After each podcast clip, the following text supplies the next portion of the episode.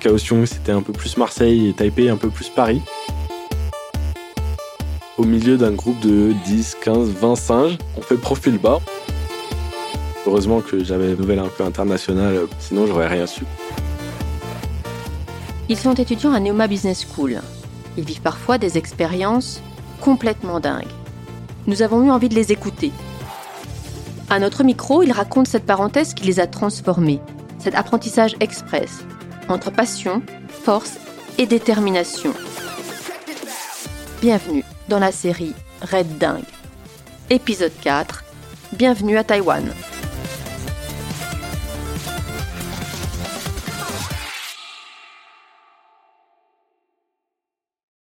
Je m'appelle Félix, j'ai 23 ans. Je suis étudiant en programme grande école de Neoma Business School sur le campus de Reims. Et j'ai eu la chance de passer 4 euh, mois et demi en échange universitaire à Taïwan dans la ville de Kaohsiung. C'est un pays que j'avais mis dans mes tout premiers vœux. J'avais envie de partir loin à la conquête d'un nouveau continent, d'un nouveau pays qu'on n'a pas forcément l'occasion de visiter en tant que vacancier. Ce pays m'intéressait beaucoup pour euh, la relation qui assez conflictuelle et euh, assez paradoxale qu'ils ont vis-à-vis de la Chine. Jamais les intimidations chinoises n'étaient allées aussi loin. Des exercices militaires grandeur nature lancés par l'armée chinoise. Avant de partir, il y avait eu la guerre avec la Russie qui s'était déclenchée. Les sirènes qui retentissent à Kiev, capitale de l'Ukraine. C'est vrai qu'on s'était dit, bon, bah, pourquoi pas Taïwan en fait? Donc, il y a des craintes avant de, partir. J'ai des amis qui sont aussi un petit peu moqués de moi, qui se sont dit que mon échange allait être annulé. Mes parents étaient inquiets puisque euh, il y a eu des exercices de la part de la Chine d'encerclement militaire de Taïwan. C'est vrai que ça fait un petit peu peur, dit comme ça. Il y avait quasiment un blocus en fait qui s'était fait ou une simulation de blocus. À Taïwan, ils en parlent pas non plus aux infos. Heureusement que j'avais voilà les nouvelles un peu internationales pour m'en rendre compte. Sinon, j'aurais rien su.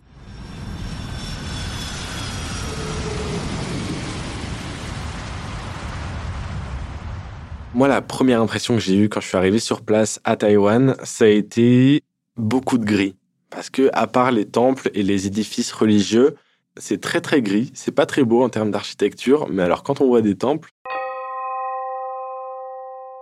on se dit, euh, ils, ont, décidé de mettre le paquet là-dessus, au détriment un petit peu du reste. Les temples se ressemblent. Il y a énormément de rouge. Ils sont vraiment fans de rouge à Taïwan. Tout est parallèle, symétrique. Il y a énormément d'ornements, d'inscriptions et tout est beau, propre.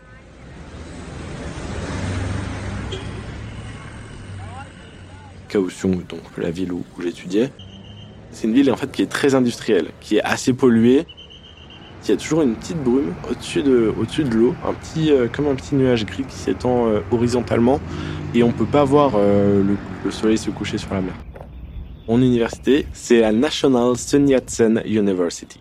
Au niveau des premières sensations assez spéciales que j'ai ressenties,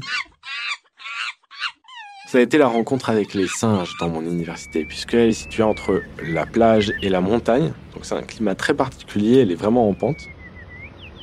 Il y avait un zoo à l'époque. Donc c'est pour ça qu'on a aujourd'hui beaucoup de singes.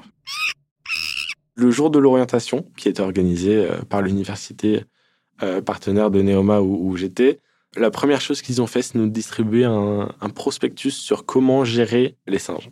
Ne pas les regarder dans les yeux, ne pas leur sourire avec les dents, parce qu'ils pourraient croire qu'on se prépare à les attaquer.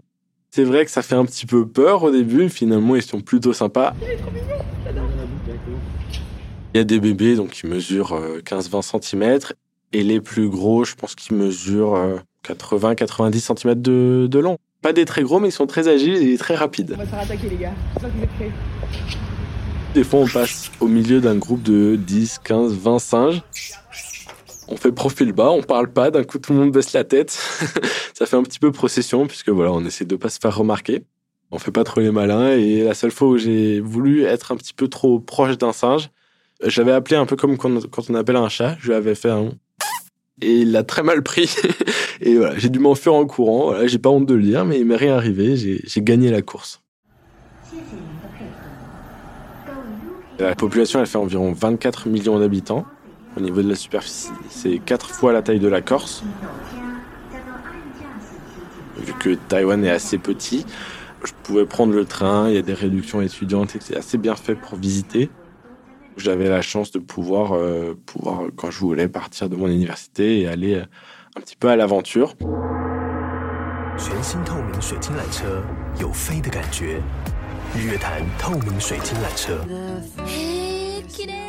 J'ai vu le lac le plus important de Taïwan qui s'appelle le Sun Moon Lake, qui est très très très très beau. C'est un lac naturel qui est extrêmement clair et c'est euh, un petit peu comme le lac d'Annecy.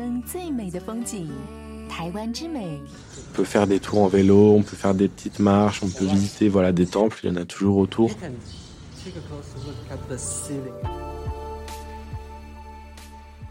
J'étais avec une amie, on s'était dit qu'on allait visiter un temple. Et euh, un étudiant taïwanais, Loïc, donc, qui, voit qu'on est étranger, et qu'on se promène et qui nous propose tout de suite euh, de lui-même la visite du temple. Il nous fait la visite. Et à la fin il nous demande pas d'argent, il nous demande rien du tout. Et on lui demande mais tu fais quoi, pourquoi tu fais ça, etc. Très simplement il nous répond en fait je fais ça tous les jours quasiment. Parce que euh, j'adore ma culture et je veux vous la montrer, je veux vous la partager.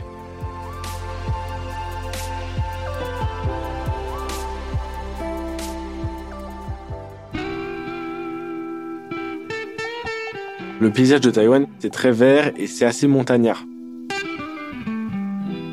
Il y a une côte est et une côte ouest.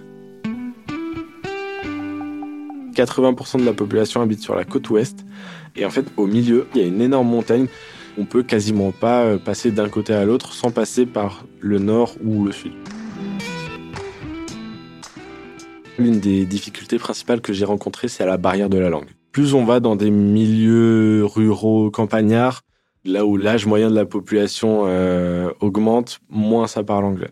Pour manger, ça va généralement, puisque euh, on a des bons services de, traduction sur téléphone, donc on peut regarder la carte. Des fois, on a des photos, on peut montrer avec le doigt, etc. En Asie, ils sont particulièrement fans de nouilles et de riz. Ils peuvent faire frire du poulet, du bœuf, des légumes. Et euh, c'est vrai qu'au bout d'un moment, au bout d'un mois, deux mois, on se dit bon, prendrais bien un petit peu de fromage.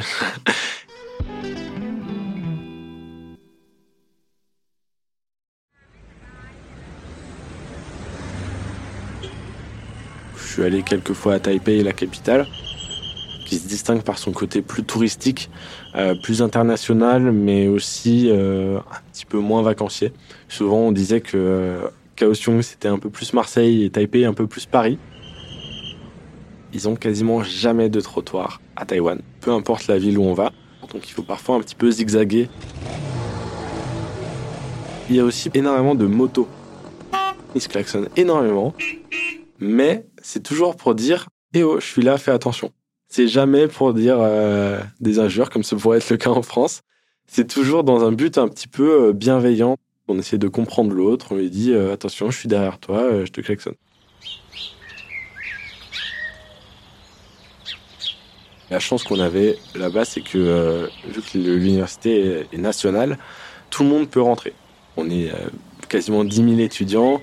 Il y a des services euh, de réutilisation des eaux. Il y a des supermarchés sur l'université, un Apple Store, un dentiste. Donc c'est une vraie petite ville et il y a de quoi en fait rester, rester tout le temps là-bas si on le souhaite ou partir un petit peu plus à l'aventure comme j'ai fait. Ils s'entraident énormément, les étudiants taïwanais. Il y a toujours une bonne ambiance en cours. On a des profs qui sont très proches des élèves. Il y a énormément de travaux en groupe. C'est extrêmement participatif.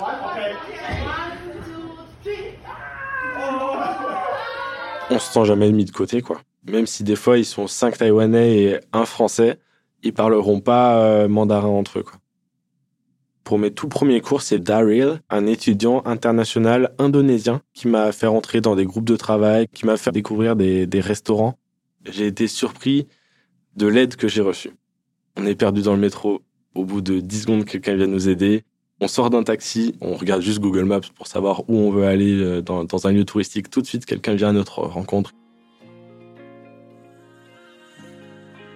C'est toute une philosophie de vie en fait qui est différente, qu'on trouve un petit peu dans toute l'Asie, puisque j'ai visité aussi les Philippines et le Vietnam. C'est un petit peu surprenant et déconcertant, mais euh, je pense qu'on devrait s'en inspirer, en Occident. Moi, ce que je vais essayer de faire, de changer dans mon comportement de tous les jours, c'est cette ouverture aux étrangers que Taïwan peut se targuer d'avoir.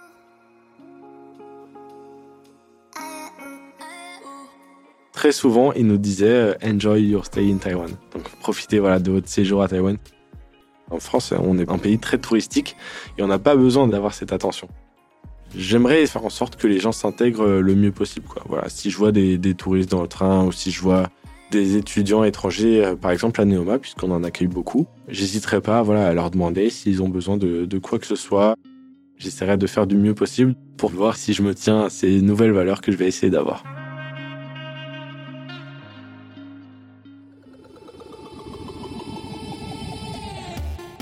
Vous venez d'écouter Bienvenue à Taïwan, le quatrième épisode de la série Red Dingue.